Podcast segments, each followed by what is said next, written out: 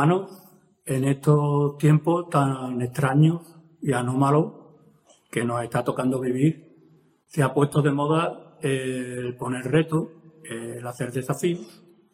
Yo no voy a desafiar a nadie. Mm, estaba pensando en poner un reto que era a ver si erais capaces de aguantar hasta el final del culto de hoy. Pero ese reto no lo voy a hacer. Así que olvidaros, quitaroslo de la mente que no voy a hacer ese reto, así que nada, ese reto no lo voy a hacer. Olvidado. Hay que empezar con educación, como siempre, así que yo voy a empezar con un buenos días, hermanos y hermanas, a todos los que estáis en casas y a los que no. Bueno, a los que no, no sé yo si hoy domingo que no se puede salir a comprar, si se podrá.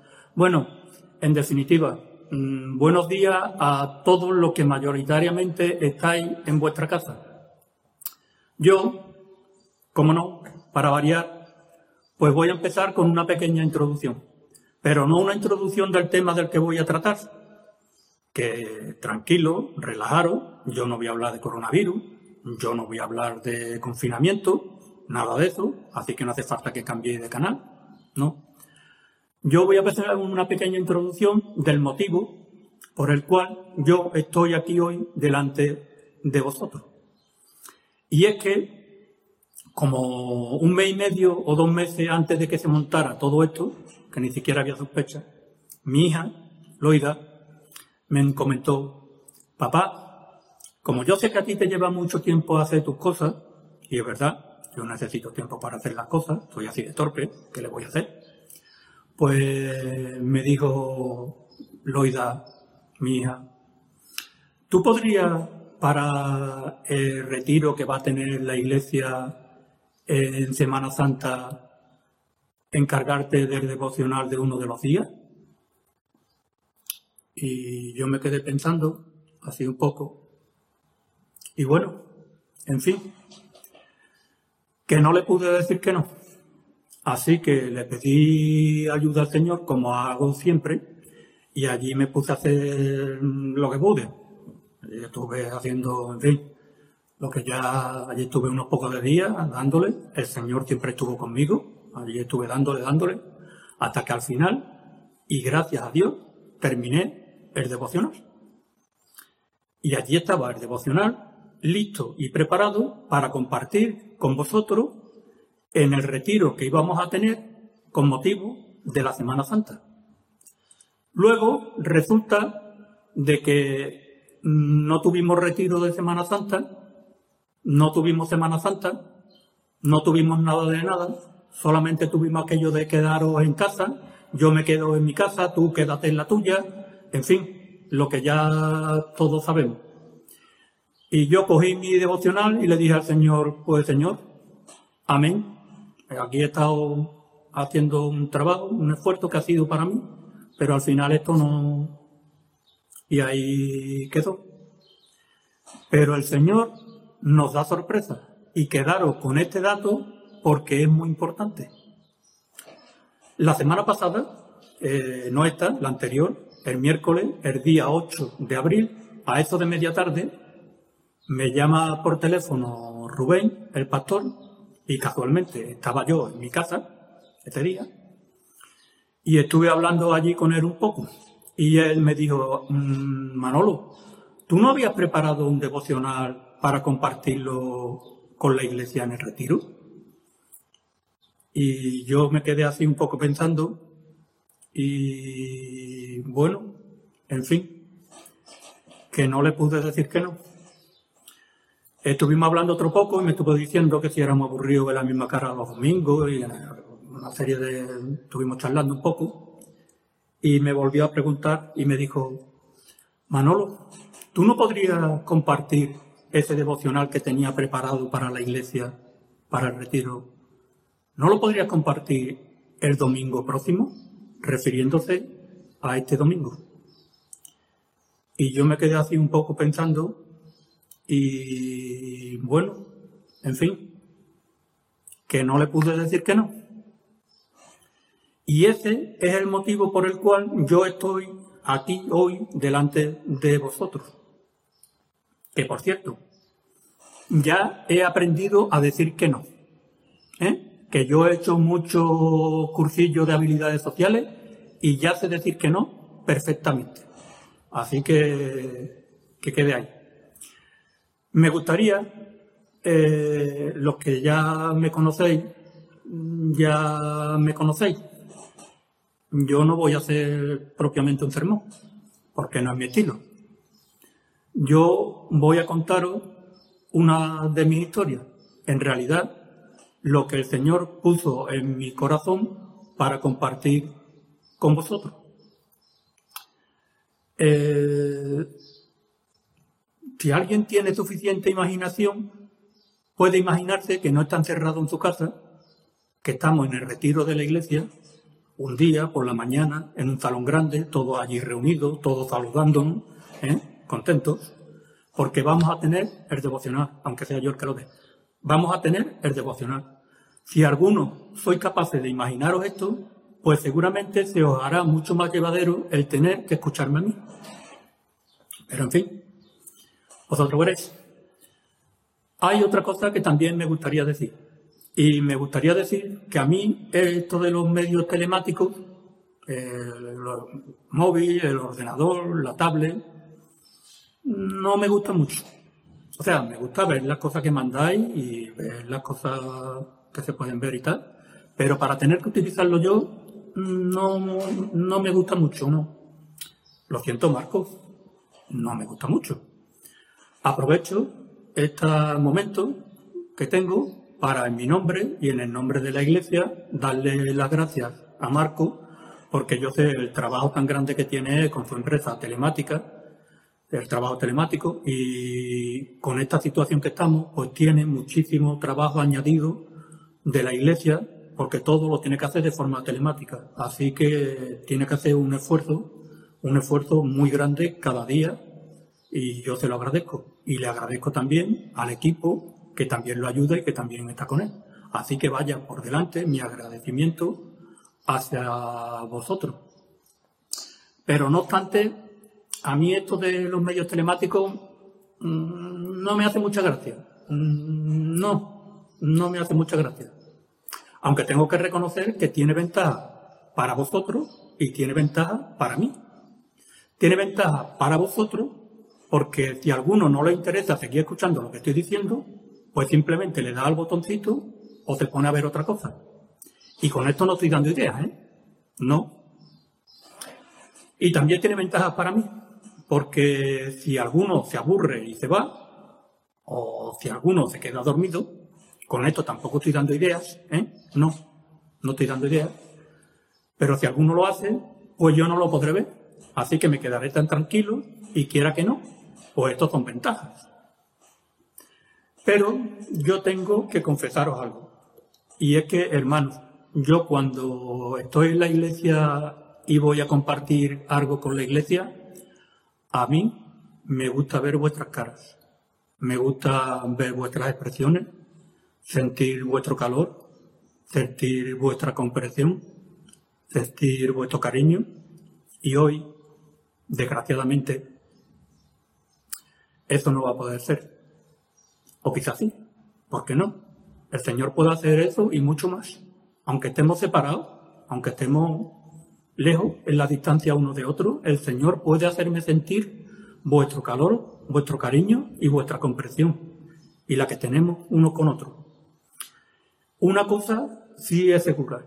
Y es que yo hoy voy a sentir aquí conmigo la presencia del Señor. Eso sí es seguro. Y yo espero y deseo que vosotros la podáis sentir también. Eh, y ya sin más preámbulos, pues doy lugar al tema que iba a tratar. Recordar que era para el retiro de Semana Santa y que lo preparé como un mes, medio o dos meses antes de todo esto. Así que tenerlo en cuenta. En fin, que allá va.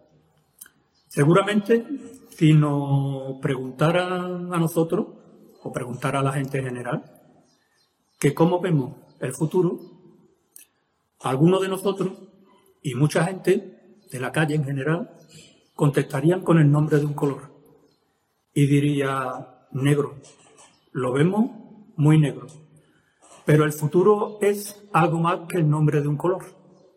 Estaría bien eso de conocer el futuro, ¿eh? Saber lo que va a pasar mañana, qué sucederá el mes que viene, qué va a ocurrir el próximo año. Conocer el futuro. Estaría bien, ¿no?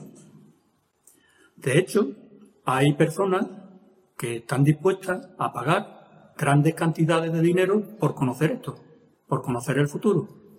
Y yo digo que cada uno puede despilfarrar su dinero como quiera. Allá ellos.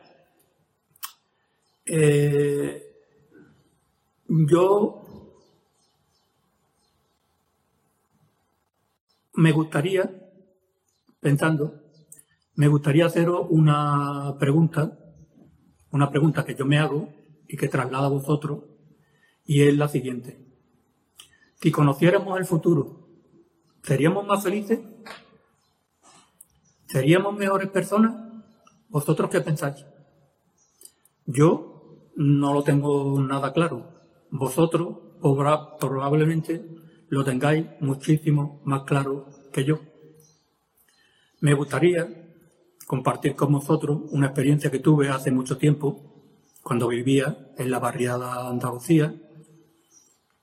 Me daba, me gustaba dar vuelta por allí, por los alrededores de la barriada Andalucía. Nosotros fuimos uno de los primeros vecinos que nos fuimos a vivir a la barriada Andalucía. Cuando nosotros nos fuimos no había ni luz en los bloques, no funcionaban los ascensores, tuvimos que subir todos los muebles, todos los electrodomésticos por la escalera hasta un quinto piso. Fue muy divertido aquello. En aquella época, en los alrededores de la barriada de Andalucía, estaba el Pinar de San Jerónimo, que sigue estando. Había campos abandonados llenos de hierbajos. Había parcelas llenas de hierbajos. Había solares llenos de hierbajos. Había campos de cultivo que no estaban llenos de hierbajos por eso eran campos de cultivo. Y una de las veces que daba una vuelta por allí alrededor de, ese incomparable sitio, ese maravilloso, ese hermoso lugar que es la barriada de Andalucía, los que no habéis vivido allí no captáis la ironía. Yo tengo que decir que yo de todas maneras, yo me encontraba allí a gusto en la barriada de Andalucía, las cosas como son, ya no vivo allí, hace muchos años, y todavía la sigo echando de menos, pues como os he dicho, me gustaba dar una vuelta por allí, por los alrededores, porque había muchas zonas de naturaleza. Y yo soy un entusiasta de la naturaleza y sobre todo y especialmente, ya lo sabéis, de los animales. Y si algunos pensabais que yo hoy no iba a hablar de animales, pues estabais equivocados. Pues eh, estaba yo dando una vuelta por allí y en uno de los solares me fijé en unas hormigas que estaban allí. Pero no esas hormigas pequeñas, rubias, pequeñitas, rubitas, que se meten en tu casa y se meten en el pan, en el azúcar, en la galleta, en la patata frita. No, esas no. Estas son las que se denominan hormigas cosechadoras, que tienen ese original nombre porque se dedican a cosechar, a cosechar semillas, por eso se llaman hormigas cosechadoras. Para los que le interesen, os puedo decir que su nombre científico es Mesos barbatus. Me imagino que la mayoría de vosotros, si habéis dado una vuelta por el campo, alguna vez la habéis visto, porque son muy fáciles de distinguir, porque hay mucho dimorfismo dentro de la colonia. Hay hormigas de muchos tipos dentro del mismo hormiguero. No es como la mayoría de los hormigueros que todas las hormigas son iguales. Aquí no. Aquí hay algunas hormigas que tienen un tamaño mucho mayor que las demás, con una enorme cabeza, con unas potentes mandíbulas. Otras son más medianas y otras son más pequeñas. Pero todas son de la misma especie y todas pertenecen al mismo hormiguero. Y también muchos de vosotros la conoceréis porque cuando habéis ido al campo os habrá llamado la atención unos caminitos que hay por el campo. Y es que estas hormigas tienen la costumbre de hacer unos caminitos que van desde el hormiguero hasta la zona de recolección, que a veces está muy alejada del hormiguero. Y son unos caminitos que están muy limpios, inmaculados, los caminitos, ¿eh? muy limpitos todos, aunque pase por hierbados, aunque pase por matorrales, aunque pase por zonas sucias o de suciedad, el camino está limpio, limpio. De hecho, tú coges una ramita y la pones allí en medio del camino y rápidamente, rápidamente viene una hormiga, lo coge y lo quita de en medio. El camino está limpio siempre. Y esto no lo hacen las hormigas porque así quedan más bonitos. Y tampoco lo hacen por motivos estéticos. Esto lo hacen las hormigas por algunos motivos. Uno de los motivos es que así es mucho más rápido encontrar el hormiguero. Solamente tienes que coger el camino y te lleva al hormiguero aunque la mayoría de las hormigas también se mueven por rastros químicos, pero vamos, tienen esa facilidad. Pero sobre todo es muy importante para las hormigas estos caminitos tenerlo así, inmaculado, limpio, despejado, sin obstáculos, porque eso facilita mucho la difícil tarea que tienen que hacer, que es la de transportar semillas de donde están, que a veces es muy lejos, hasta el hormiguero. Semillas que a veces son de muchos diversos tamaños. Así que este es el motivo por el que estas hormigas hacen este caminito, porque su trabajo es mucho más fácil, más cómodo y más rápido. estas hormigas, además, hablando de trabajo, que son de las que curran, de las que curran de verdad, porque están currando desde que amanece hasta, que hasta, el atardecer. Desde el amanecer hasta el atardecer están currando todos los días, todos los días, sin parar, desde mediados de primavera hasta finales de verano. Así que estas hormigas curran y curran de verdad. Ahora, yo me pregunto si el origen de este comportamiento en las hormigas ¿Cuál puede ser? Y puede ser varios, puede tener varios orígenes este comportamiento.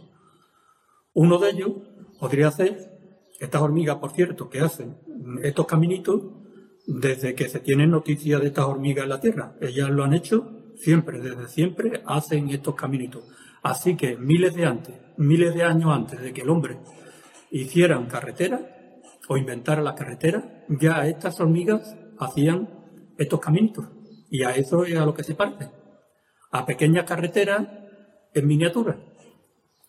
Pues el origen de este comportamiento podría ser, yo no digo que sea, pero podría ser, que un día por la mañana, hace miles de años, se levantó una hormiga temprano, una hormiga muy inteligente. Las hormigas tienen un cerebro muy pequeño, pero esta era muy inteligente. Salió del hormiguero, se quedó allí mirando, se puso a pensar y dijo, yo creo que si nosotros hiciéramos unos caminitos y los tuviéramos limpios y sin obstáculos desde aquí, desde el hormiguero hasta donde tenemos que recolectar la semilla, yo creo que eso nos haría el trabajo mucho más fácil y mucho más cómodo. Eso pensó, fue al hormiguero, se lo contó a las demás hormigas y a todas las demás hormigas les pareció bien. Podían no haberle parecido, pero les pareció.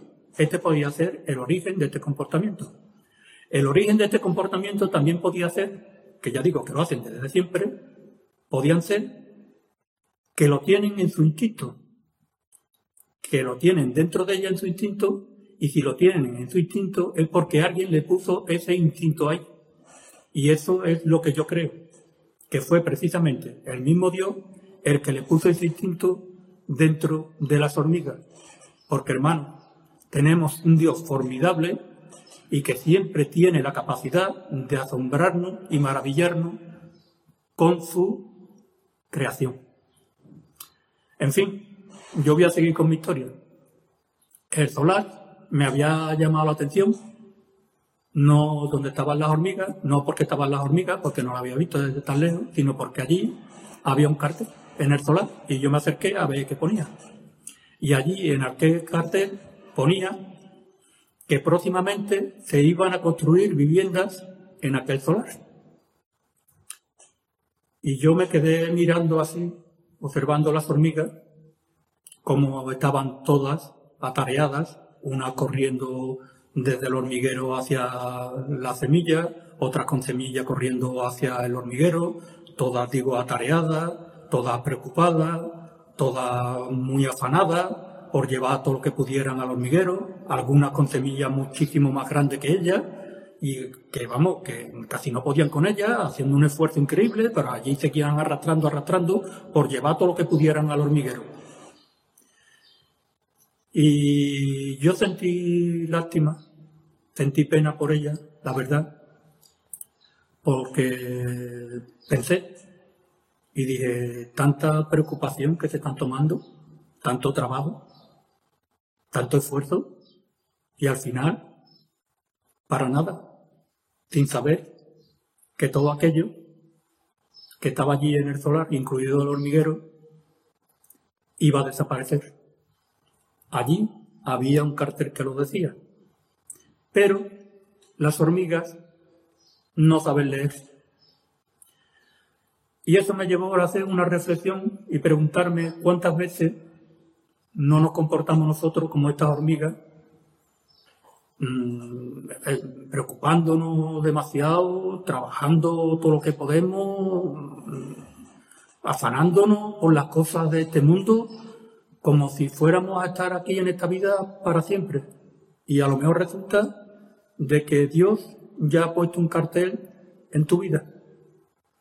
Ha puesto un cartel diciendo que ese solar que es tu vida va a desaparecer de aquí, de esta tierra aunque nosotros no lo podamos leer.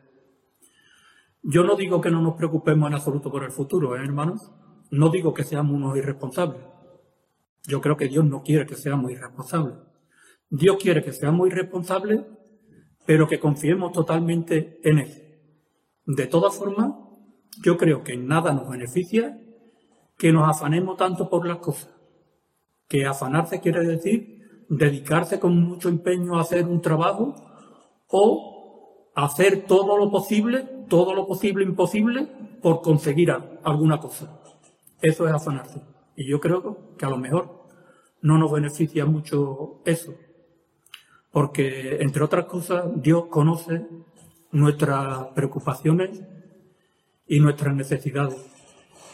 Y de todas maneras, en la Biblia, si queréis podéis leerlo, en la Biblia, en Mateo 6:31, dice el Señor que no nos afanemos por nada.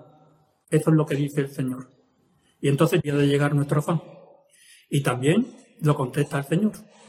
Se encuentra en Mateo 6:34.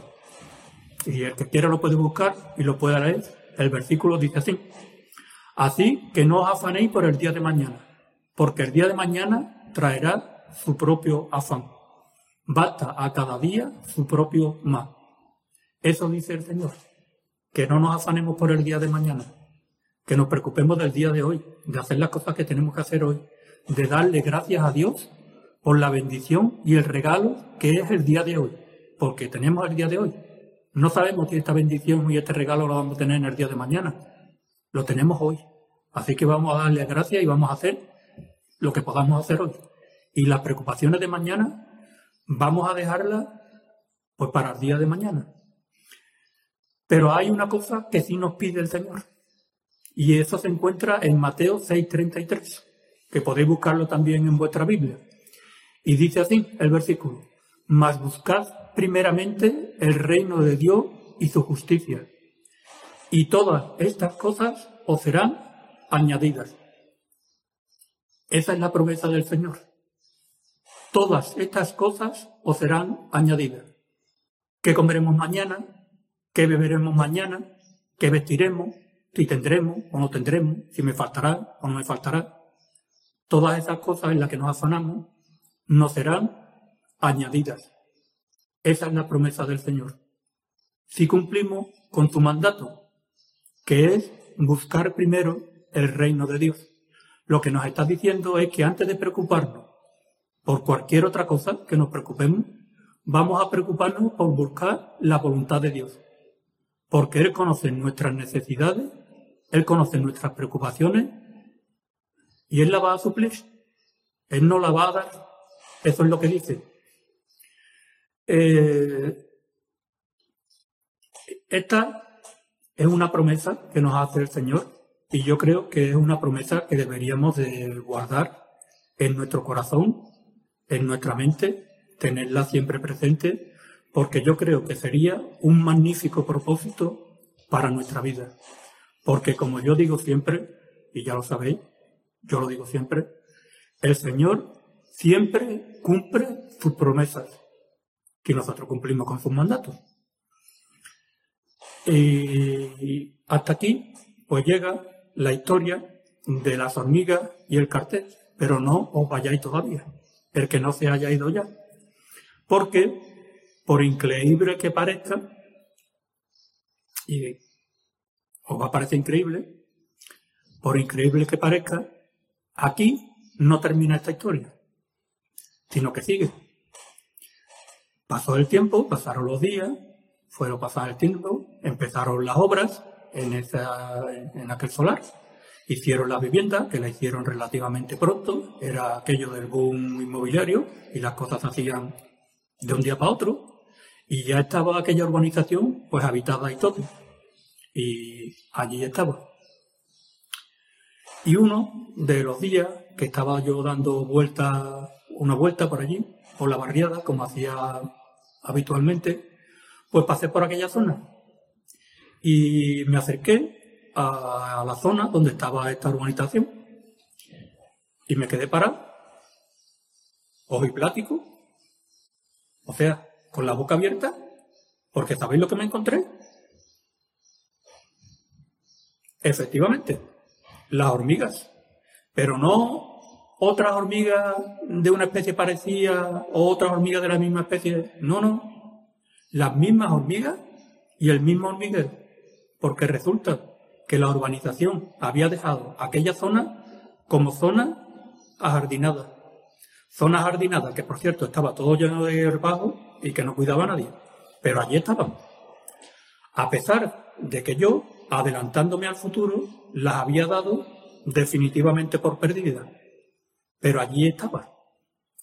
¿Cuántas veces, hermano, cuando estamos con problemas, cuando estamos con dificultades, cuando estamos en una situación crítica, de crisis profunda, pues no damos todo por perdido, creemos que sabemos, creemos que sabemos lo que va a pasar y pensamos, llegamos a la conclusión de que no hay solución posible.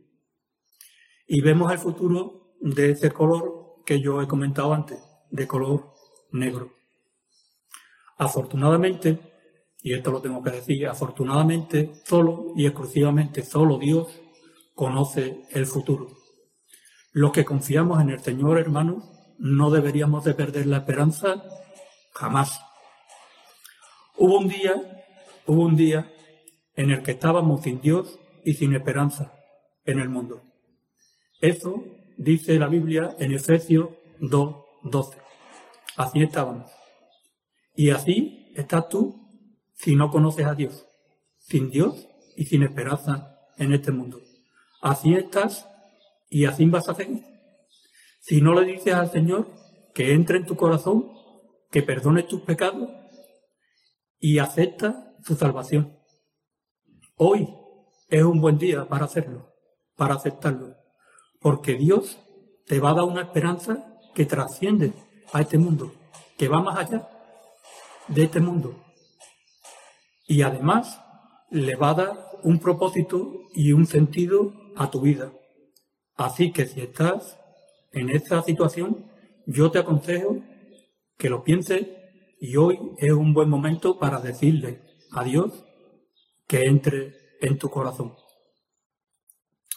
Hermanos, los que conocemos a Dios, no deberíamos de comportarnos como si no lo conociéramos. Dice la Biblia que hemos sido salvos en esperanza. Y eso se encuentra en Romanos 8:24. Si alguien lo quiere leer, dice el versículo que porque en esperanza fuimos salvos. Pero la esperanza que se ve no es esperanza, porque lo que alguno ve, ¿a qué esperarnos? El Señor nos ha dado una esperanza que trasciende este mundo, que va mucho más allá de este mundo, que está por encima de este mundo. Aunque en este momento no la podamos ver. Dios nos ha dado la salvación. La salvación que hemos aceptado al aceptarlo a Él. Y eso es una esperanza que tenemos en nuestros corazones. Y aunque ahora no lo podamos ver, si lo pudiéramos ver no sería esperanza, como dice el versículo, sí tenemos la certeza, y tenemos la certeza completa y absoluta, de que un día estaremos con Él. Todo lo que está aquí en este mundo es pasajero y todo pasará. Pero mientras estemos aquí, en este mundo, tenemos que seguir confiando en el Señor. Y tenemos que seguir confiando en el Señor porque lo que para nosotros pueda parecer increíble o nos pueda parecer que es imposible, no lo es para Dios. Y esto, hermano, esto, oírlo, recordarlo y memorizarlo bien, porque para Dios nada es imposible. Y eso lo dice la Biblia en Lucas 1.37. Para Dios no hay nada imposible. Para ir terminando, me gustaría que leyésemos un versículo que las hormigas no conocen, ni falta que les hace, pero nosotros sí conocemos y deberíamos de tenerlo presente en nuestra memoria, en nuestra mente y en nuestro corazón cada día. Eh, ese versículo se encuentra en Primera de Corintios 2, 9. Si alguien lo quiere leer, lo puede buscar en la Biblia. El versículo dice así, antes bien, como está escrito, cosas que ojos no vio, ni oído oyó, ni han subido en corazón de hombre, son las que Dios ha preparado para los que le aman.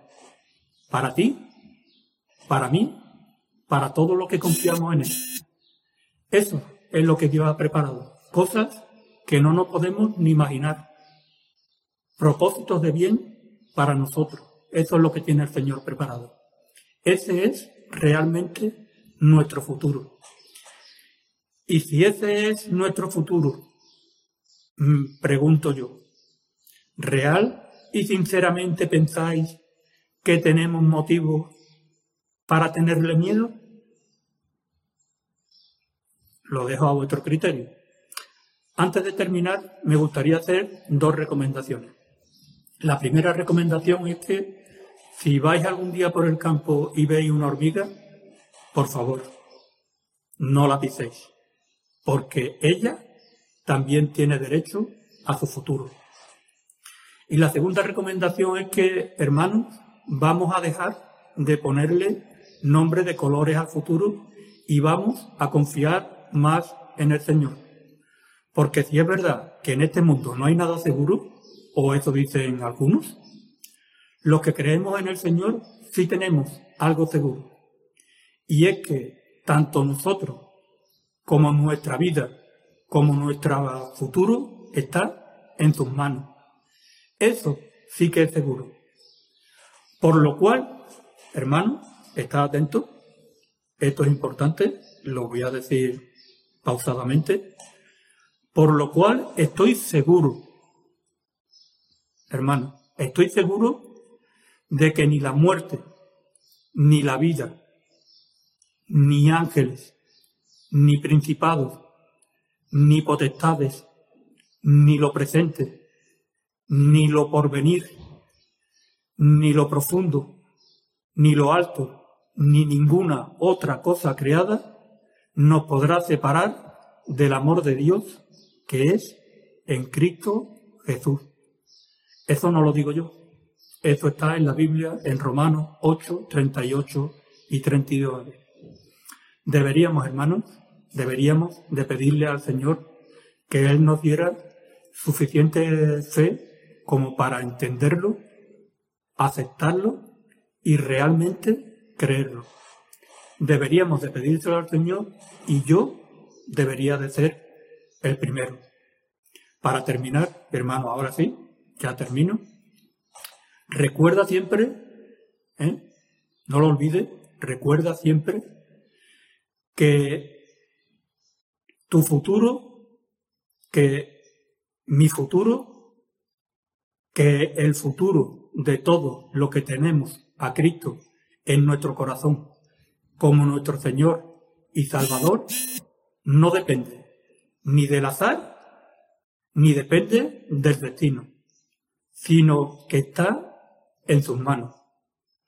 Y yo puedo asegurar con absoluta y total certeza, hermanos, de que no hay ninguna otras mejores manos en las que pueda estar.